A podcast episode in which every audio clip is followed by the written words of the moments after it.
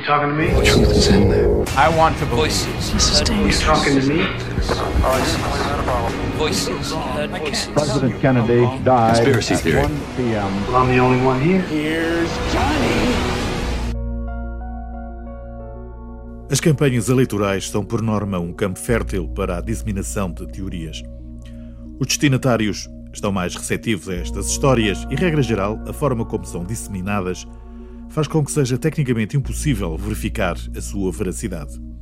Na maior parte dos casos, limitamos-nos a receber a notícia e, ato contínuo, exercemos imediatamente um juízo de valor sobre a mesma. Quando narramos a nossa versão da mesma notícia, ela passa a conter a nossa carga emocional e assim se vai passando ao longo da cadeia de transmissão. Se essa mesma notícia eventualmente for contemplada com honras de um órgão de comunicação, aí a teoria passa a ser um facto consumado.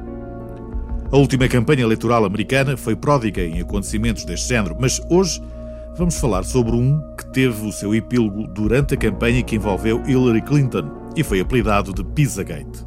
O Comet Ping Pong é uma rede de restaurantes fast food muito procurada por famílias com filhos devido às pizzas e hambúrgueres que produzem, mas sobretudo por disponibilizarem mesas de ping-pong para os clientes se entreterem enquanto não são servidos.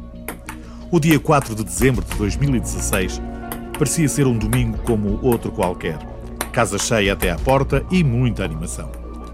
Nada fazia supor, portanto, que essa animação familiar viesse a ser afetada por um jovem de 28 anos que, de metralhadora em punho, irrompeu pelo estabelecimento disparando aleatoriamente para o teto.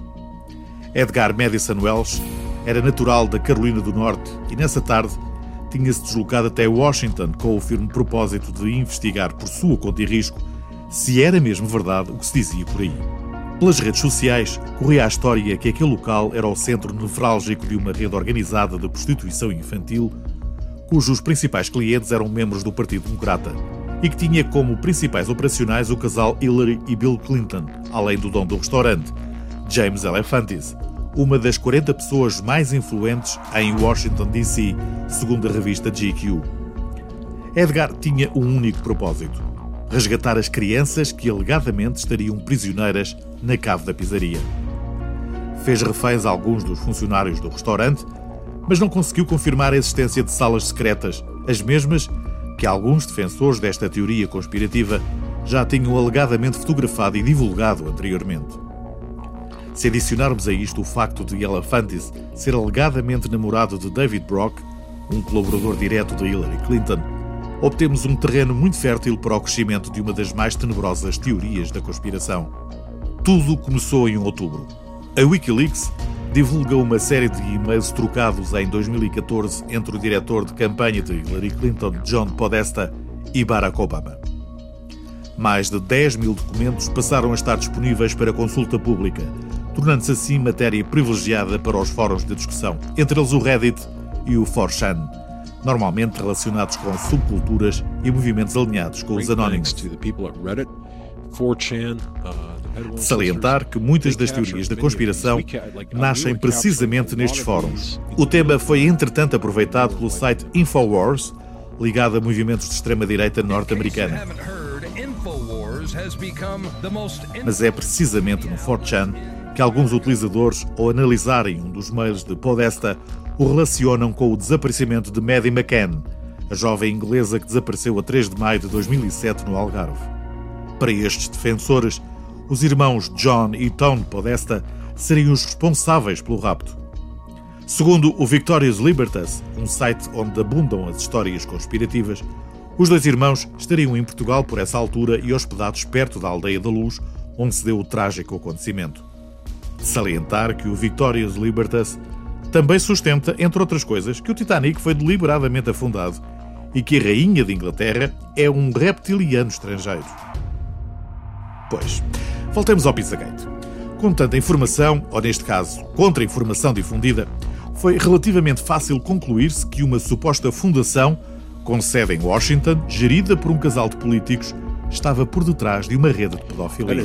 Em menos de 24 horas, o tema ganha proporções inusitadas em todas as redes sociais. Sucediam-se as fotos comprometedoras e traçavam-se gráficos e mapas que tentavam identificar a suposta rede.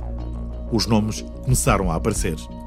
Alex Jones, o responsável pelo Infowars, cavalga a onda e faz uma declaração a 4 de novembro no YouTube, onde confirma as suspeitas. But we knew it was going on from our sources. And now it's out in the open. We, we've got the Clintons involved in hardcore Satanism. O casal Clinton pratica rituais satânicos com crianças e está por detrás de uma rede de pedofilia. Hillary Clinton matou crianças. De um dia para o outro, o restaurante familiar Comet Ping Pong é transformado na sede de uma organização mafiosa que engaria crianças que são usadas em rituais satânicos e festas sociais organizadas por celebridades e políticos. São identificados nomes de código tais como o queijo para identificar meninas e massa para meninos é tornado público o chamado Código da Pisa e as comunicações em todas as redes sociais passam a ter o hashtag Pizzagate. Em menos de 24 horas, mais de 20 mil pessoas tinham lido e comentado este tema. Como em todas as guerras, também aqui existiram danos colaterais. Entre eles os funcionários do Comet Ping Pong, que ao serem relacionados com a suposta rede, viram as suas vidas devassadas.